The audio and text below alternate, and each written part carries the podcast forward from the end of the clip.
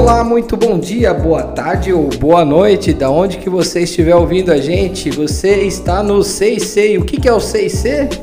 Nosso Cast Can. Esse é o Cast Can número 1.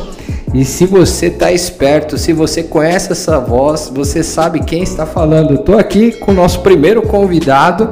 Esse é o piloto, mas eu creio que vão vir muitos outros. É o professor Felipe Crispim. Olá, galera aí de casa. Muito obrigado por estar dando a oportunidade de eu estar falando aí com vocês através do aparelho celular de vocês ou de outras formas diferentes. Será um prazer e um bate-papo muito gostoso. É isso aí, esse é o 6C. Então, se você já está ouvindo aí o 6C, por favor, compartilhe aí com os outros alunos, com os papais, com as mamães aí. Vamos nos inteirar sobre os assuntos que vão ser falados hoje. O Felipe Crispim, nosso professor de educação física aqui pelo CAN, ele tem aí uma vasta experiência aí, não só com os exercícios com os alunos, como também fisiologia. Vamos entrar em outros assuntos aí e vocês nos deram algumas perguntas, a gente vai transmitir essas perguntas para o professor Felipe. Professor Felipe, você está preparado ou não? Preparadíssimo e muito atento a esse super chat. Será maravilhoso o nosso encontro. É muito importante você que está gostando desse nosso projeto, né, do 6C, por favor, esteja compartilhando, esteja incentivando e eu já quero deixar nossa primeira questão aqui, hein? Quem que você gostaria que estivesse aqui, ó, dentro do, dos colaboradores, professores do CAN e coordenadores qual seria o nosso próximo ou próxima convidada. Qual seria, hein? Pessoal, escolham bem, porque olha só, nós temos funcionários maravilhosos e todos têm sempre algum assunto para estar tá agregando com vocês aí. Escolham mesmo, participem. É isso aí, esse é o 6C. E já entrando agora no nosso tema, o tema de hoje aí, educação física, você manter um, uma atividade aí física, né? Nada como ter um tripé muito bem feito, né, professor? Dormir bem, comer bem e fazer bastante exercício, é isso?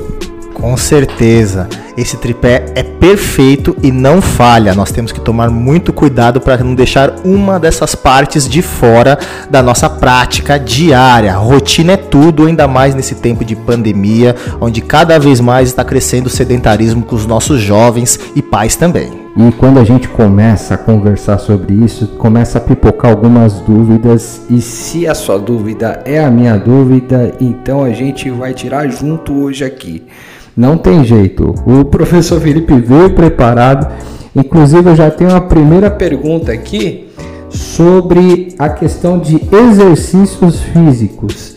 Existe algum exercício físico é, que não pode se fazer, por exemplo, exercícios de, de que envolve pulo, que envolve é algum, algum tipo de movimentação, impacto?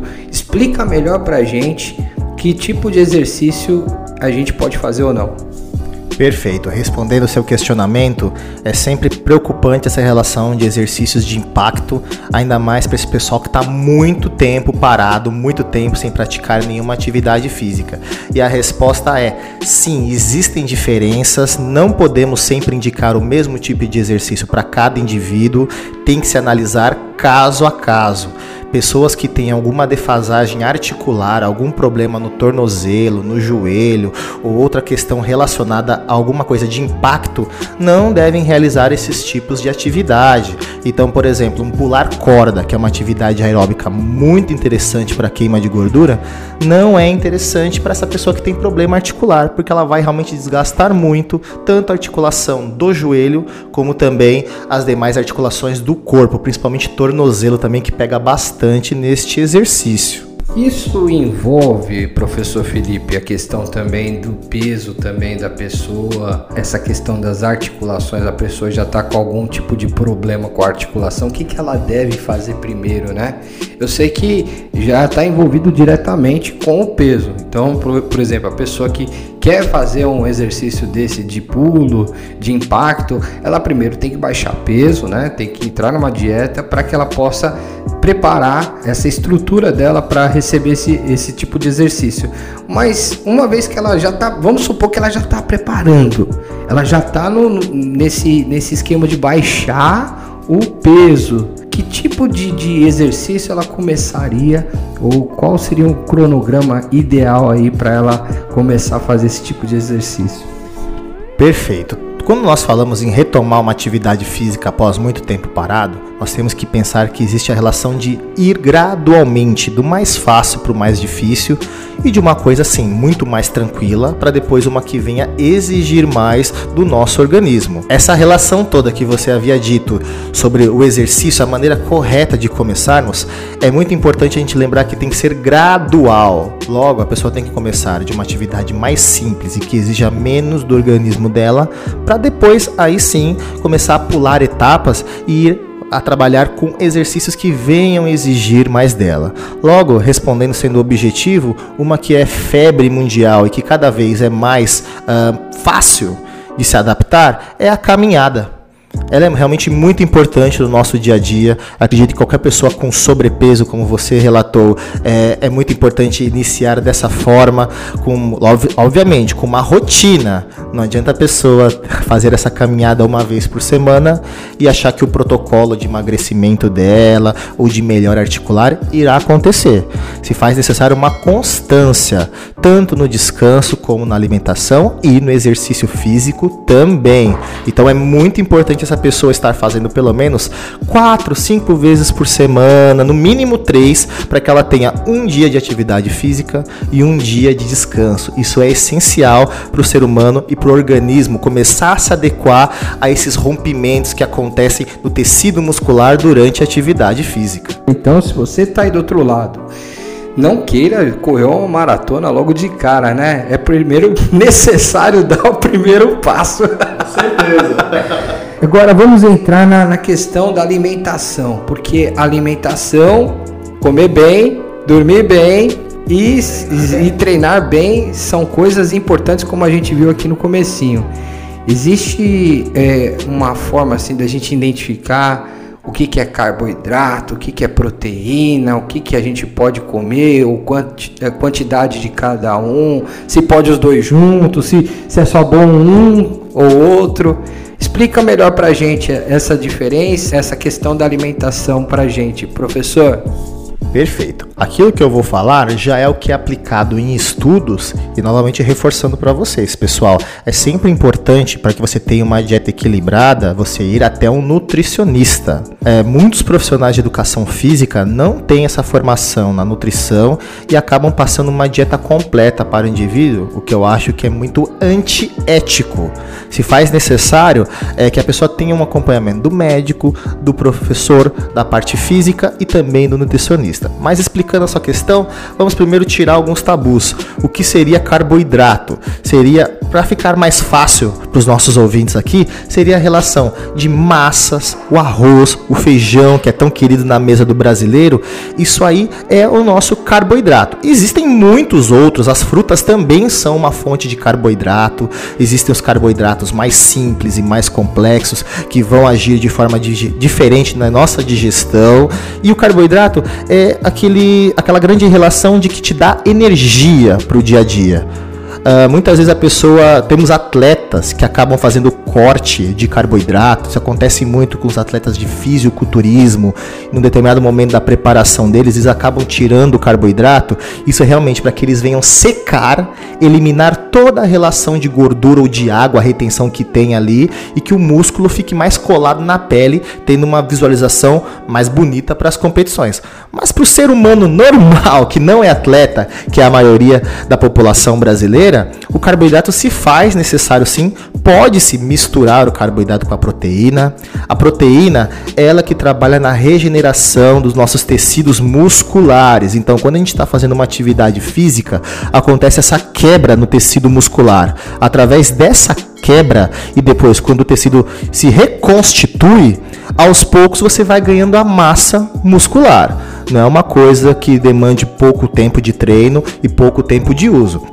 E a questão das proteínas são as carnes. Elas ajudam muito nessa reconstituição do nosso tecido muscular. Então, pessoal, pode sim estar tá utilizando tanto o carboidrato como a proteína, mas é importante você ir a um nutricionista, porque ele vai fazer toda a avaliação física sua, ele vai analisar o seu percentual de gordura, uh, o quanto de calorias você tem que gastar diariamente, para que a partir daí sim você saiba quantas gramas pode comer ou de carboidrato ou de proteína. Olha quanta informação aqui.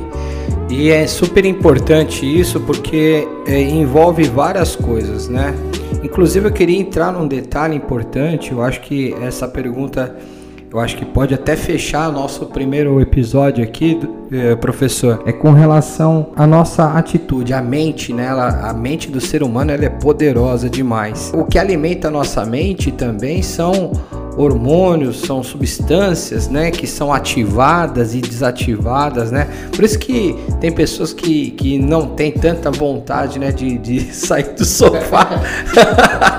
então, como é que a gente pode é, primeiro identificar e melhorar assim a questão da, das nossas vontades, né? Não ceder tantas tentações assim do dia a dia e ter uma mente mais ativa e prestar atenção no, em todas as substâncias, hormônios que estão à nossa volta, assim. Com certeza. Muito boa sua pergunta. E assim, pessoal, tudo é questão de rotina e costume. O nosso organismo, por mais que ele saiba o que é saudável e o que não é, é o que eu vou contar aqui é até interessante.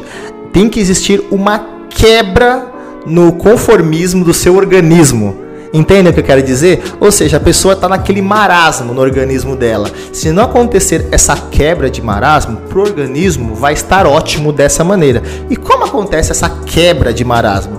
Parte da força de vontade de cada um. Se você realmente continuar, uh, não só em tempos de pandemia, mas na sua rotina, sempre colocando uma desculpa porque, sabe, infelizmente o ser humano acaba se escondendo atrás de desculpas.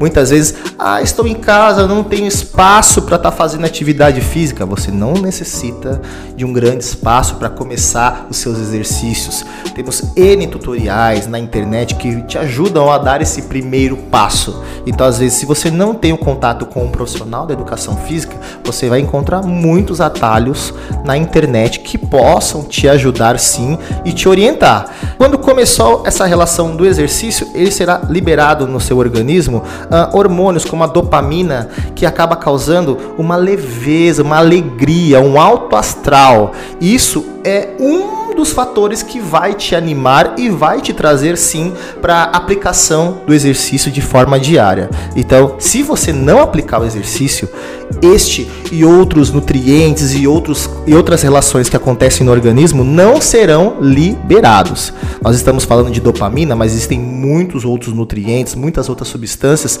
que são ativadas no nosso organismo durante a prática física.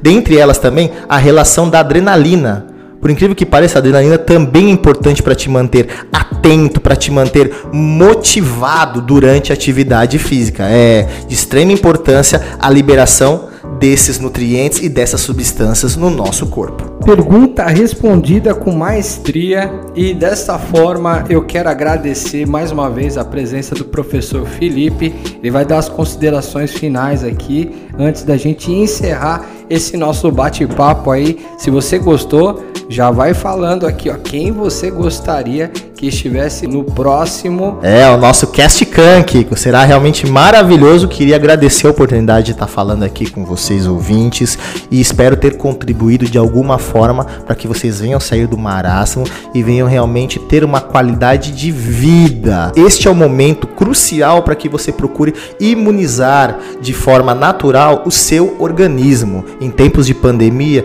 não podemos parar de ter atividade física. Na verdade, a atividade física não pode ser interrompida em nenhum momento somente com uma solicitação médica. Fora essa relação mais específica, atividade física é necessária sim na rotina do ser humano para sua saúde. Muito obrigado novamente pela oportunidade e um abraço a todos. Te vejo no próximo Cast Can aqui acompanhando o nosso bate-papo, sempre trazendo muita informação para vocês aí. Um forte abraço e fui!